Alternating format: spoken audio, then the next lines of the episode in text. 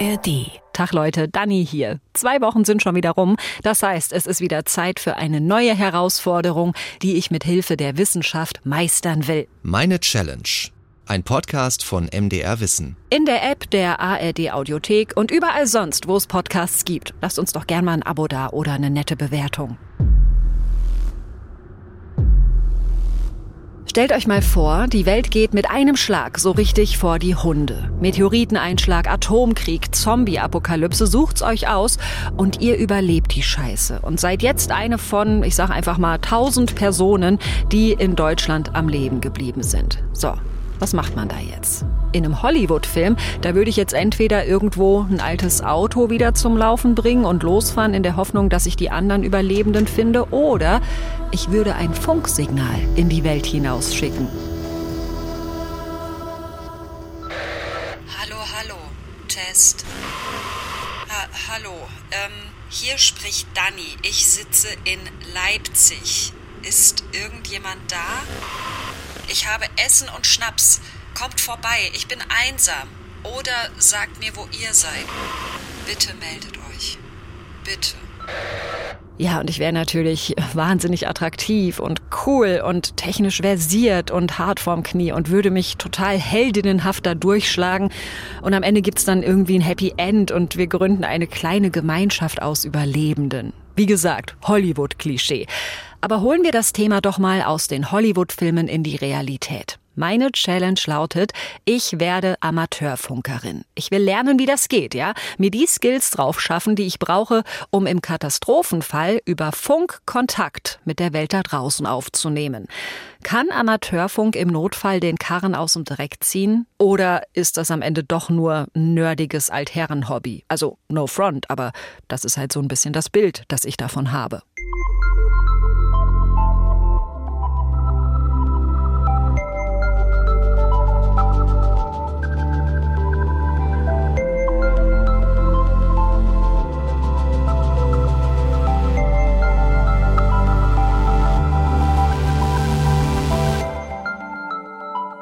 Ja, was sind denn nun diese Szenen in Hollywood-Filmen, wo der Protagonist durch eine postapokalyptische Welt irrt und sich dann so MacGyver-mäßig eine eigene Funkanlage zusammenschraubt?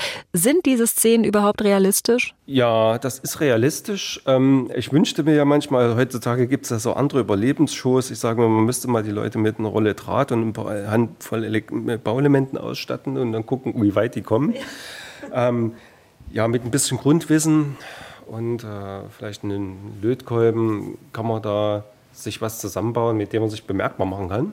Das ist möglich. Ich bin zu Besuch bei Jens Vogt von der Fakultät für Ingenieurswissenschaften an der HTWK Leipzig, also der Hochschule für Technik, Wirtschaft und Kultur. Eigentlich ist es so eine Art äh, kommunikationstechnischer Brückenkopf, denn wenn an irgendeinem Bereich, vielleicht jetzt zum Beispiel mal angenommen, ähm, das Mobilfunknetz ausgefallen ist, ähm, dann kann so ein Funkamateur eine Notmeldung aufnehmen, wie Oma Erna hat zum Beispiel einen Herzinfarkt erlitten, wir brauchen hier irgendwie einen Rettungssanitäter und kann das weitergeben zu anderen Funkamateuren, die dann die Möglichkeit haben, per Telefon Rettungsstellen zu informieren. Ja, das ist einfach nur ein erweiterter Informationskreislauf, der da möglich ist. Jens Vogt gibt an der Leipziger HTWK zum Beispiel das Modul Angewandte Funk- und Hochfrequenztechnik. Und dafür hat die HTWK ein eigenes Funklabor. Das ist so ein Raum unterm Dach, ungefähr so groß wie ein Klassenzimmer und vollgestopft mit großen und kleinen Geräten. Manche sehen für mich aus wie eine Mikrowelle, andere wie so ein kleines Autoradio. Ja, und ich stehe dazwischen und denke, ach du liebe Zeit, das kann ja was werden. Und es wird auch nicht unbedingt besser, als Jens Vogt noch ein bisschen tiefer einsteigt in dieses Szenario von wegen, Danny versucht sich nach dem Weltuntergang eine eigene Funkanlage aufzubauen. Man muss einen Schwingkreis erzeugen, damit man hier so eine Grundfrequenz hat, die schwingt. Und ähm, dann müsste man sozusagen diesen Schwingkreis immer ein- und ausschalten können, also wie eine Morse-Taste und dann versuchen mit ein bisschen Energie, die man irgendwo her hat, ja, sozusagen Klicksignale in die Luft zu senden. Weil im Endeffekt ist das nichts anderes, wenn ich diese Frequenz ein- und ausschalte, hört sich das für jemand anders im Empfänger an wie so ein Klick. Jens Vogt sprudelt so richtig vor Begeisterung, wie er da so erzählt, was wir alles brauchen. Und ja, das ist nämlich die eine Hälfte meiner Challenge. Ich will lernen, wie ich mir selber eine Antenne bauen kann. Und die andere Hälfte meiner Challenge ist, am Ende auch selbst einen Funkspruch abzusetzen. Wenn mir das beides gelingt, dann habe ich diese Challenge geschafft. Jetzt gerade bin ich aber eher so, Schwingkreis, Grundfrequenz, hä? Was redet der da? Also ich merke, bevor ich hier mit Jens Vogt kopfüber in die Praxis reinspringe, muss ich erstmal noch einen Schritt zurück machen und mir ein paar Grundbegriffe drauf schaffen. Na gut, äh, es geht viel mit Schwingkreisen. Äh, also wir sagen, Sie brauchen einen Schwingkreis und Sie brauchen irgendwas, wo eine Hochfrequenzwelle erzeugt und irgendwas, wo eine Hochfrequenzwelle wieder detektiert. Ralf Wistup ist Professor für Elektrotechnik an der Internationalen Hochschule Frankfurt und er erklärt mir, so einen Schwingkreis erzeugt man mit einer Antenne. Ihr müsst euch das so ein bisschen vorstellen, wie wenn ihr ein Lineal mit einer Hand auf dem Tisch festhaltet und das andere Ende des Lineals so über die Tischkante drüber stehen lasst und dann flappt ihr so einmal an dem freien Ende, dann schwingt das Lineal ja auch so. So, und bei einer Antenne finden diese Schwingungen aber in einem, Achtung, jetzt kommt schon gleich das nächste Fachwort, in einem Frequenzbereich statt, den wir so mit bloßem Auge oder bloßem Ohr gar nicht wahrnehmen können. Das habe ich verstanden. Herr Wistup, jetzt bitte mal dieses Frequenzding erklären. Ja, also aus den Erfahrungen wissen wir, dass die Sprache im Prinzip nur eine begrenzte Reichweite hat. Das ist das Erste. Und zweitens haben sie die mit der Sprache, wenn sie die Leute haben, die sprechen ja alle im gleichen Frequenzband. Ja, das ist das Nächste. Das heißt also, wir würden, wenn viele zusammenstehen, dann reden wir alle im gleichen Frequenzbereich, vielleicht von 50 Hertz bis äh, 15 Kilohertz. Und äh, wir haben nur eine begrenzte Reichweite. Und das müssen wir jetzt umbauen. Ne? Wir leben in einer Welt aus unsichtbaren Wellen. Schallwellen zum Beispiel, Radiowellen, Mikrowellen. Und wenn ich spreche, dann geht dieses Signal als Schallwelle durch die Luft. Und diese Wellenform, diese Schwingung hat eine Frequenz. Je enger die Welle ist, also je öfter die pro Sekunde nach oben und unten geht, desto höher ist die Frequenz. Und gemessen wird das Ganze dann in Hertz, Kilohertz, Megahertz und so weiter. Mit meinen Schallwellen komme ich aber nicht weit. Also mich in der postapokalyptischen Welt hinstellen und einfach mal losschreien, bringt nicht viel. Wir müssen das sozusagen auf eine äh, verschiedene Frequenzen setzen. Das bedarf schon mal einer höheren Frequenz, weil ich muss ja dann im Prinzip, jede Person muss sich eine eigene Frequenz zuordnen sozusagen. Und äh, da muss sie die Reichweite erhöhen. Und die Reichweite von Schallwellen ist durch die Dämpfung in der Luft eben begrenzt. Und äh, Radiowellen werden eben nicht so stark bedämpft wie jetzt zum Beispiel Sprachwellen. Die breiten sich einfach besser aus. Ne? Und vor allem breiten sie sich auch schneller aus. Ne? Der Schall breitet sich mit 300 Meter Sekunde aus, Luftdruck und Temperatur abhängig. Äh, die äh, Funkwelle breitet sich mit äh, 300.000 Kilometer pro Sekunde aus im freien Raum. Das heißt also, das spricht schon mal dafür, das zu tun, dieses Trägermedium zu verwenden, die Funkwelle. Ja, da kommt dann eben die Funktechnik ins Spiel, die mein Signal nicht auf eine Schallwelle setzt, sondern auf eine elektromagnetische Welle. Und die ist viel schneller, halt Lichtgeschwindigkeit, und kommt viel weiter. Auf dieses Trägermedium selber wird dann sozusagen die Sprache, also die eigentliche Information aufmoduliert, nennt sich das dann. Aufmodulieren heißt, dass ich mit dem Mikrofon die Wörter, die ich sage, an eine Funkwelle dran kleben kann. Und mein Funkgerät schickt dieses Signal dann als Welle los und irgendwo anders kann jemand mein Signal empfangen. Haben Sie vielleicht schon mal gemacht, im Radio durchgedreht. Da finden Sie äh, normal, wenn nichts da ist, äh, rauscht und dann auf einmal kommt was, rauscht nicht mehr so stark, aber Sie hören nichts. Das wäre dann nur der Träger. Ne? Und dann, sobald Sie jetzt die Modulation einschalten, also Ihre Stimme drauf prägen, wie eine Münze, dann hören Sie den Ton. Weil das im Empfänger wieder demoduliert wird, da wird es wieder getrennt. Da wird dieser niederfrequente, also sprachliche Anteil wieder von dieser Hochfrequenzwelle abgezogen und dann haben Sie wieder, können Sie es wieder hörbar machen. Ah, also mein Gehirn brummt wie ein Generatorhäuschen. Aber ich glaube, die physikalischen Basics, die habe ich jetzt drauf. So wenigstens die Grundzüge. Also zurück zu Jens Vogt ins Funklabor der HTWK Leipzig.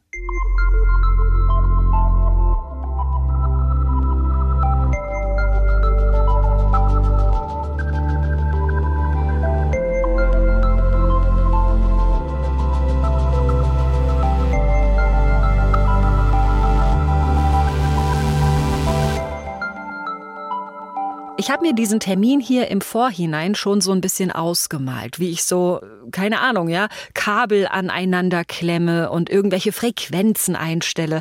Aber jetzt, wo ich hier im Funklabor stehe, merke ich, okay, fuck. Also, wenn Jens Vogt mir jetzt einen Lötkolben in die Hand drücken und sagen würde, so, Frau Schmidt, das war die Theorie, jetzt löten Sie hier mal was Funkiges zusammen, ich wäre einfach komplett lost. Also, okay, ich habe auch noch nie gelötet, da wird's ja schon losgehen, aber selbst wenn ich das schon mal könnte, keine Ahnung, wie ich hier jetzt eine Antenne bauen sollte. Tatsächlich steht hier aber auch schon eine, fertig zusammengebaut. Eine Metallplatte mit einer Antenne drauf, etwa 70 Zentimeter lang und an Strom angeschlossen. Ja, und das ist dann schon alles, oder was? Was kann ich jetzt hiermit machen? Ja, diese Antenne, die ist einfach erstmal grundsätzlich in der Lage, Signale zu empfangen. Okay, ja. ja. Und sie ist jetzt grundsätzlich in der Lage, auf der Frequenz, auf der wir die abgestimmt haben, aufgrund der Länge, Energie abzustrahlen. Das macht sie bei der Frequenz am idealsten, am effektivsten. Mhm. Ja, das ist es. Und dann muss man an dieser Antenne eben, ja, wenn man das mal jetzt weiter verfolgen würde, jetzt am Kabel lang geht, hier zum Gerät hin, an den Eingang, da sitzt ein Verstärker. Ja. Und da gibt es Arten, die einen verstärken Signale, die ankommen ja? Und dann gibt es Verstärker, die äh, machen ein sehr leistungsstarkes Signal, was wir zum Senden brauchen. Das sind zwei unterschiedliche Arten. Mhm. Ja. Oh Leute, ich bin einfach raus an der Stelle. Oh Mann, ey. Ich war in der Schule richtig gut in Physik. Keine Ahnung, ich konnte aus dem FF einen Geigerzähler zeichnen, so im Querschnitt und erklären, wie der funktioniert. All sowas, gar kein Problem und ich habe es geliebt. Aber hier komme ich gerade nicht mehr mit obwohl ich parallel die ganze Zeit hektisch so heimlich auf meinem Smartphone Google mit meinen dummen Fragen löchere. Unterschied zwischen Schallwellen und elektromagnetischen Antenne, Auswirkung Frequenz, Modulation, Bedeutung Lambda, Amateurbereich, eine, eine Frequenzresonanz, nee, Resonanzfrequenz. Hä? Hm. Ey, das ist mir bisher bei noch keiner Challenge passiert, dass ich das Wissen, wie etwas funktioniert, nicht an euch weitergeben kann, weil ich einfach selber überhaupt nicht durchsteige. Wenn ich hier jetzt wirklich eine Antenne zusammenbauen und in Betrieb nehmen sollte, Never. Keine Chance. Also der Teil der Challenge, der ist für mich schon mal gegessen. Und ich glaube, Jens Vogt merkt das auch so ein bisschen. Und deshalb gehen wir jetzt einfach mal all in hier im Funklabor der HTWK Leipzig. Es geht jetzt nämlich ans Funkgerät. Und ich hoffe, dass es jetzt vielleicht Klick macht und ich doch noch ein bisschen was selber auf die Kette kriege, anstatt dass ich die ganze Zeit nur da sitze und Jens Vogt mit großen Augen angucke und nur die Hälfte verstehe. Also bis jetzt ist das hier wirklich ein einziges Challenge-Trauerspiel. Können wir mal irgendwie ein bisschen genau reinhören? Na, genau. genau. Ich will jetzt mal das hier. Setzen wir uns mal kurz hier hin. Genau, da will ich jetzt mal, ich will hier jetzt mal richtig mitfunken. Jetzt, jetzt gucken wir erstmal, 3,6 Megahertz wären wir jetzt hier. Mhm. Ist es nichts los. Wir sehen hier sozusagen ein sogenanntes Wasserfalldiagramm. Sieht so aus, als ob Wasser runterfällt. Ne? Das ist ja wie, in Matrix, wo diese grünen Codes ja. so nach unten hier, hier ist es nur blau und weiß. Genau. Und wenn wir jetzt ein Signal sehen würden, würde das da hier an diesem Diagramm zu sehen sein, ne? in einer anderen Farbe. Gelb, grün, rot. Und diese Farben sind zugeordnet nach der Signalstärke. Hier ist jetzt aber nur noch weißes Rauschen zu sehen, das heißt, hier ist nichts los. Eigentlich müsste ich jetzt natürlich an das Gerät, ja, an den Rädchen drehen, ganz fachmännisch hier mal einen Knopf drücken, da mal lauter stellen, was weiß ich. Ich traue mich aber nicht, weil ich einfach gar keinen Plan habe, was ich da jetzt machen müsste. Und deshalb gucke ich ganz genau hin, was Jens Vogt da macht, in der Hoffnung, dass ein bisschen was hängen bleibt. Also wechseln wir jetzt einfach mal den Frequenzbereich und gucken mal jetzt in den Bereich ähm, so, dann wären wir jetzt hier beim, in den sogenannten 40 Meter Band, das 7,13 Megahertz wären wir jetzt. Der ist deutlich weit weg oder benutzt ganz wenig Sendeleistung, deshalb ist er auch so leise. Da verstehe ich aber gar nichts. Verstehen das Sie? Das könnte Französisch sein. Ah. Das sind französische Funkamateure, die man hört, oder aus Belgien oder Luxemburg. Jetzt mal ohne Scheiß, Leute. Was sind eure Assoziationen, wenn ihr dieses knarzende, schwer verständliche Gebrabbel aus den Lautsprechern hört? Also ich muss bei dieser Klangkulisse schon wieder voll an Hollywood denken. Diesmal so an irgendwelche Kriegsfilme, ja, wo halt, keine Ahnung, ein Kampfpilot abgeschossen wird und der trudelt in seiner brennenden Maschine Richtung Erdboden und schreit so in sein Funkgerät. Mayday, Mayday, ich bin getroffen. Meine Koordinaten sind 43.7. ins 4 Nord. Ich wiederhole, hier spricht Charlie Kilo India. Die Mayday, Mayday, ich bin getroffen. Oder was auch immer ein getroffener Kampfpilot halt so sagt über Funk. Ich habe natürlich schon wieder gar keine Ahnung. Rum wie numm, mit dieser Assoziation liege ich gar nicht so falsch. Die Funktechnik wurde stark vom Militär getrieben weil äh, es war notwendig, äh, sich schnell äh, zu orientieren an, im Gelände. Man musste flexibel und mobil sein. Ne? Ralf Wistup nochmal, der Professor für Elektrotechnik von der Internationalen Hochschule Frankfurt. Oder auch im Polizeidienst, wenn ich irgendwelche Verbrecher gejagt hat. Also der Normalbürger hat es ja nicht gebraucht. Die Funktechnik war also lange Zeit bestimmten Berufsgruppen vorbehalten. Ja, und das stellt euch bitte mal kurz vor. Eine Welt, in der nur Menschen vom Militär und der Polizei diese Technologie nutzen dürfen. Und ihr müsst schön Briefe schreiben oder Telegramme schicken. Ist ja schon ein bisschen mies, oder? Äh, das kam mir dann erst im Dritten Reich auf, dass dann die Propaganda eben äh, wollte da die, die Leute mehr äh, an, erreichen, aus den Volksempfänger, wo dann gebaut worden sind. Ne?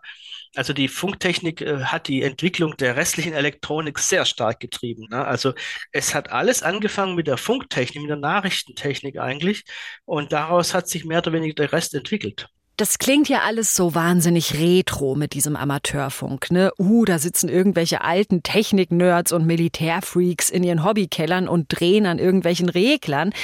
Na, aber es kann uns halt auch nur deshalb retro vorkommen, weil die Nutzung elektromagnetischer Wellen zur Kommunikation heute so selbstverständlich für uns ist. Also egal, ob ihr auf eurem Smartphone chattet, Fernsehen guckt oder ein Spiel im Internet zockt, all das würde nicht funktionieren, wenn es nicht vor 120 Jahren dem Italiener Guglielmo Marconi gelungen wäre, zum ersten Mal erfolgreich ein Funksignal über den Atlantik zu schicken damals voll die Sensation. Er hat dann auch den Nobelpreis für Physik bekommen. Und heute ist das für uns so selbstverständlich. Also wenn ich mir das mal bewusst mache, dann kriege ich schon so ein bisschen Ehrfurcht, wie ich da in Leipzig mit Jens Vogt zwischen diesen ganzen Funkgeräten sitze. Oh mein Gott, jetzt passiert hier was. jetzt passiert hier was. Wahoo! Ja, äh, und jetzt?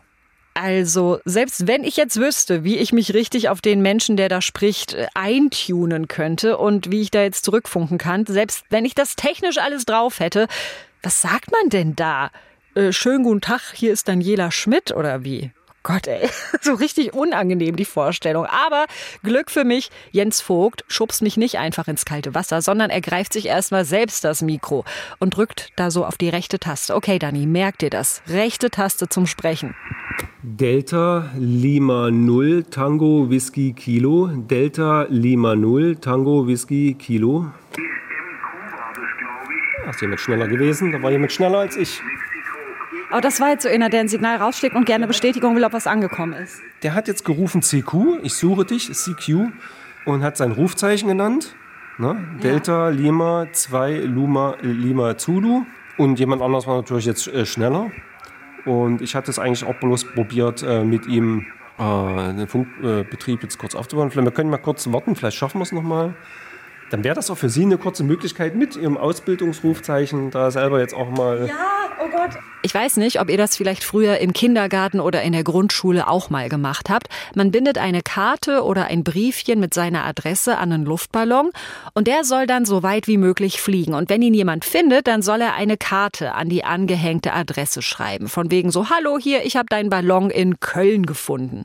Kennt ihr das? Also so dieses, lasst mal gucken, was für eine Reichweite wir haben mit unseren Ballons und wer da am weitesten kommt. In meiner Kindheit war das ein Riesending und ich finde es sensationell, hier gerade zu erleben, dass das genau das ist, was viele Amateurfunker auch machen. Diese Funkamateure bauen ihre Station so auf und aus und sind eigentlich fast, das ist jetzt ein bildlicher Vergleich, so, ne?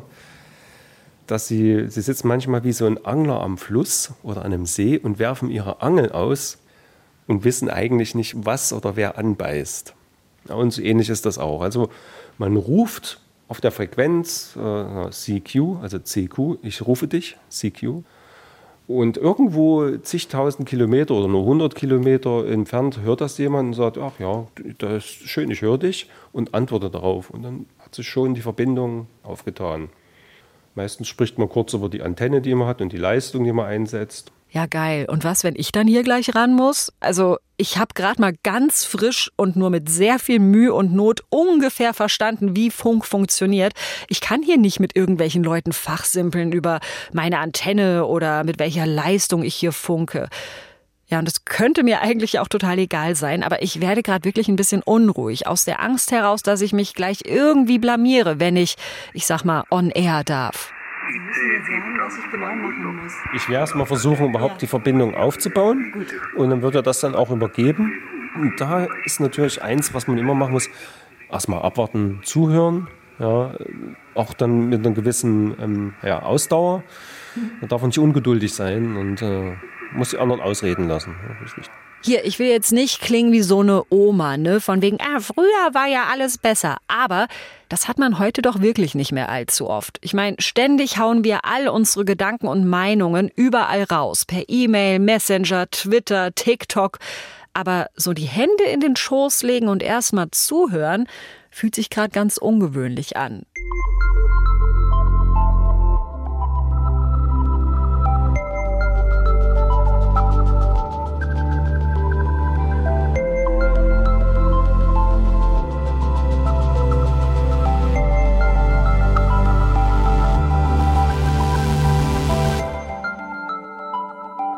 Tatsächlich, dann tut sich eine Lücke auf. Jemand sendet ein CQ-Signal, also er wirft quasi die Funkangel aus und Jens Vogt und ich beißen an. Also Jens Vogt beißt an und ich sitze ehrfürchtig guckend daneben und traue mich nicht, das hier jetzt einfach mal selbst in die Hand zu nehmen, ja, und selber mal mich an diesen Kasten zu wagen und den zu bedienen. Einfach weil ich gefangen bin in so einem, ah, was geht hier ab, ich verstehe nichts Ding. Und dadurch lasse ich mir einfach stumm alles zeigen und erklären und bin froh, dass Jens Vogt da einfach erstmal macht, anstatt dass ich hier selbst mal in den Action-Modus komme. Also mein Plan, mich durch eine postapokalyptische Welt funken zu können, der wird gerade echt immer utopischer. Delta Mike 4 India Mike. Hier ist Delta Lima 0 Tango Whisky Kilo. Hochschulfunkstation Sierra 37 HTWK Leipzig. Am Mikrofon ist da Jens. Und ich habe noch jemanden neben mir sitzen, eine junge Kollegin, die sich jetzt mal mit ihrem Ausbildungsrufzeichen melden wird und kurz erzählt vielleicht, was sie gerade hier macht. Und zwar für Delta Mike 4 India Mike hier, Delta Lima 0 Tango Whisky Kilo. Jens, prima. Ich habe natürlich kein eigenes Rufzeichen, also eine Kennung. Das ist wie so eine Art Autokennzeichen für Amateurfunker. Und das kriegt man erst, wenn man eine Amateurfunkerlizenz hat. Dafür muss man eine Prüfung bei der Bundesnetzagentur ablegen. Da geht es dann um Physik, um Rechtliches und natürlich auch ganz viel um Elektrotechnik. 70.000 solcher Lizenzen sind in Deutschland vergeben. Das ist also eine eher kleine Community. Und ich gehöre natürlich nicht dazu. Ich habe so eine Lizenz nicht, aber die HTWK hat für ihr Funklabor ein Ausbildungsrufzeichen. Und das darf ich benutzen. Guten Tag, Delta Mike 4 India Mike.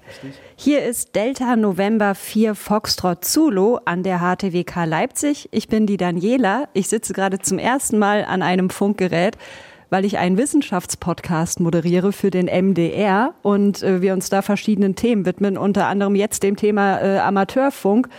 Und äh, der Jens neben mir war so nett, mich heute hier mal mitzunehmen in ja die Welt der Funkerinnen und Funker. Schönen guten Tag. Daniela, Delta November 4. Ey, ich bin in dem Moment wirklich so unangemessen aufgeregt, weil ich so eine leise innere Panik habe. So, oh mein Gott, da kann ja jetzt wer weiß, wer am Ende sitzen. Hinterher ist das irgend so ein Prepper oder ein Verschwörungstheoretiker oder ein Kriegsfreak, was auch immer. Worüber soll ich mit dem reden? Also ich kann halt auch nicht über die Technik hier fachsimpeln. Aber der Martin am anderen Ende, der ist wahnsinnig nett und freundlich und wir reden einfach über das gute alte Wetter. Und für die technischen Fragen, für die sitzt ja Jens Vogt neben mir. Zulu, Daniela an der HTWK in Leipzig. Hier ist es um die 23, 24. Ja, und das geht dann so zwei, dreimal hin und her und dann moderiert mein Gesprächspartner Martin die ganze Nummer auch schon wieder ab. Ja, das hatte Jens Vogt ja auch gesagt. Ne? Die Gespräche über Funk, das sind meistens recht kurze Veranstaltungen. Ich muss das jetzt also nicht persönlich nehmen. Daniela, vielen, vielen Dank für den netten Plausch. Meine allererste Erfahrung beim äh, Funken. Und ich gebe jetzt nochmal hier ab. Ja, und wir wünschen beide Beste 73. Ja, das ist so bei uns die Abkürzung hier, Beste 73. Zu dir, Martin, von uns beiden. Hat uns sehr gefreut. Vielen Dank äh, für das nette QSO und bis bald wieder. Danke, tschüss. Ja, beste 73. So reden wir Funkerinnen. Natürlich, das könnt ihr jetzt natürlich nicht wissen. nee, ich wusste es natürlich auch nicht. Ich musste das nachgucken. Es gibt da so Zahlencodes. 100 zum Beispiel heißt, ich bin kurz weg. 88 heißt Liebe und Küsse, wenn es mal romantisch wird auf der Antenne, was ich mir gerade aber so gar nicht vorstellen kann.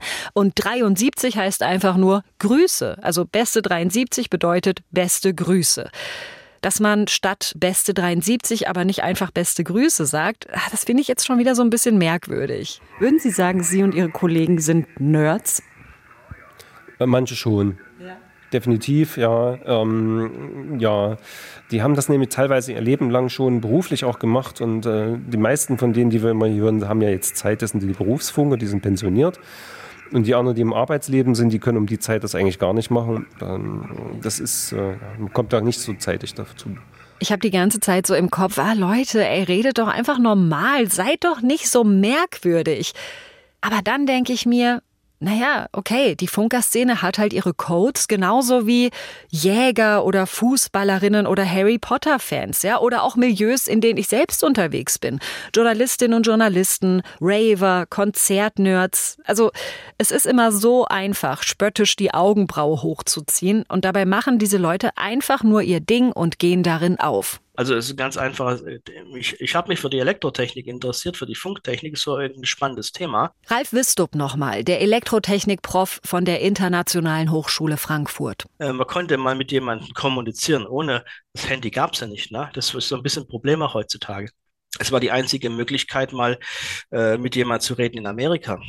Das heißt, äh, das war ein großes Ding. Und äh, wie soll ich dem jungen Menschen das klar machen? Ne? Also wir haben ja Handy, wir haben ja Internet, wir brauchen das im Prinzip nicht mehr. Also, die Leute, die da an ihren Funkgeräten sitzen, ja, die sich selbst ihre Antennenkabel zusammenlöten und ruckzuck irgendwelche Resonanzfrequenzen berechnen können, die all das können, was ich am Ende dieser Challenge eigentlich auch können wollte. Jedenfalls, diese Leute, die zelebrieren damit einfach ein großes Abenteuer aus ihren jungen Jahren weiter. Und das ist ja eigentlich ganz schön. Nur bei allen Weltuntergangsszenarien, es bleibt irgendwie ein gestriges Thema für mich und catcht mich nicht. Wissen Sie, ohne Elektrotechnik geht doch gar nichts mehr. Nix. Selbst die Elektroantriebe, die Autos werden alle elektrisch. Wir haben Kommunikationsmittel, die sind funktechnisch getrieben. Und wenn wir uns immer mehr abkoppeln von diesen alltäglichen technischen Dingen, weil wir alles kaufen, dann haben wir zwar die Produkte, wir können sie zwar anwenden, aber wir wissen sie nicht mehr, wie sie funktionieren.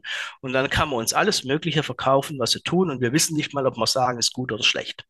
Also ich muss schon beurteilen können, was ich da in der Hand habe. Ah ja, fuck, da hat er einen Punkt. Also ich habe selbst gemerkt bei dieser Challenge, wie ich bei einfachsten physikalischen Gesetzmäßigkeiten oder bei elektrotechnischen Denkanforderungen an meine Grenzen gestoßen bin.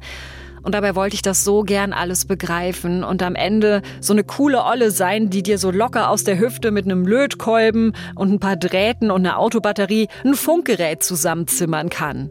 Aber Nein, ich bin nach wie vor sehr weit davon entfernt. Also ich habe diese Challenge sowas von nicht geschafft. Ich wäre niemals in der Lage, mir im Katastrophenfall eine Funkanlage zusammenzulöten. Die Rolle der gewieften Technikerin müsste also im Falle einer Zombie-Apokalypse bitte jemand anders übernehmen. Mit mir kommen wir da nicht weit. Ja, und wenn Jens Vogt da nicht alles eingestellt und mir vorgemacht und die richtigen Knöpfe gedrückt hätte, dann wäre es mir auch nicht gelungen, da mal so ein bisschen mitzufunken. Also nach der Apokalypse Apokalypse müsste ich idealerweise eine Funkstation vorfinden, wo alles schon eingestellt und ausgerichtet ist. Ja, also ich brauche das gemachte Nest. Und dann würde ich das aber, glaube ich, schaffen, da so ein bisschen die richtige Frequenz einzustellen und so weiter. Aber das wiederum ist ja jetzt auch nicht viel mehr, als wenn ich bei einem alten Radio so den Sender einstelle. Ja, und das illustriert, dass ich bei dieser Challenge nicht wirklich weit gekommen bin. Meine Amateurfunk-Skills waren vorher eine 0 von 10, jetzt sind sie vielleicht eine 1 von 10, denn immerhin ein paar Basics habe ich schon begriffen. Viel mehr aber halt auch nicht. Aber dass Amateurfunkerinnen und Funker vielleicht den Karren aus dem Dreck ziehen können, wenn sonst alle Kommunikationswege zusammenbrechen, Das bleibt faszinierend, finde ich. Und wie das dann genau aussieht, darum geht's in Im Notfall Amateurfunk aus der Feature-Reihe Neugier genügt von WDR 5. Hört mal rein, zum Beispiel in der App der ARD Audiothek. Da sind auch wir in zwei Wochen wieder mit der nächsten Challenge am Start. Bis dahin abonniert uns, bewertet uns, schreibt uns eine Mail an challenge.mdr.de und klatscht in die Hände für Max Fallert, Thomas Jehn und Carsten Möbius. Mit denen habe ich nämlich diese Folge hier gemacht. Bis zum nächsten Mal, Leute. Beste 73. Tschüss.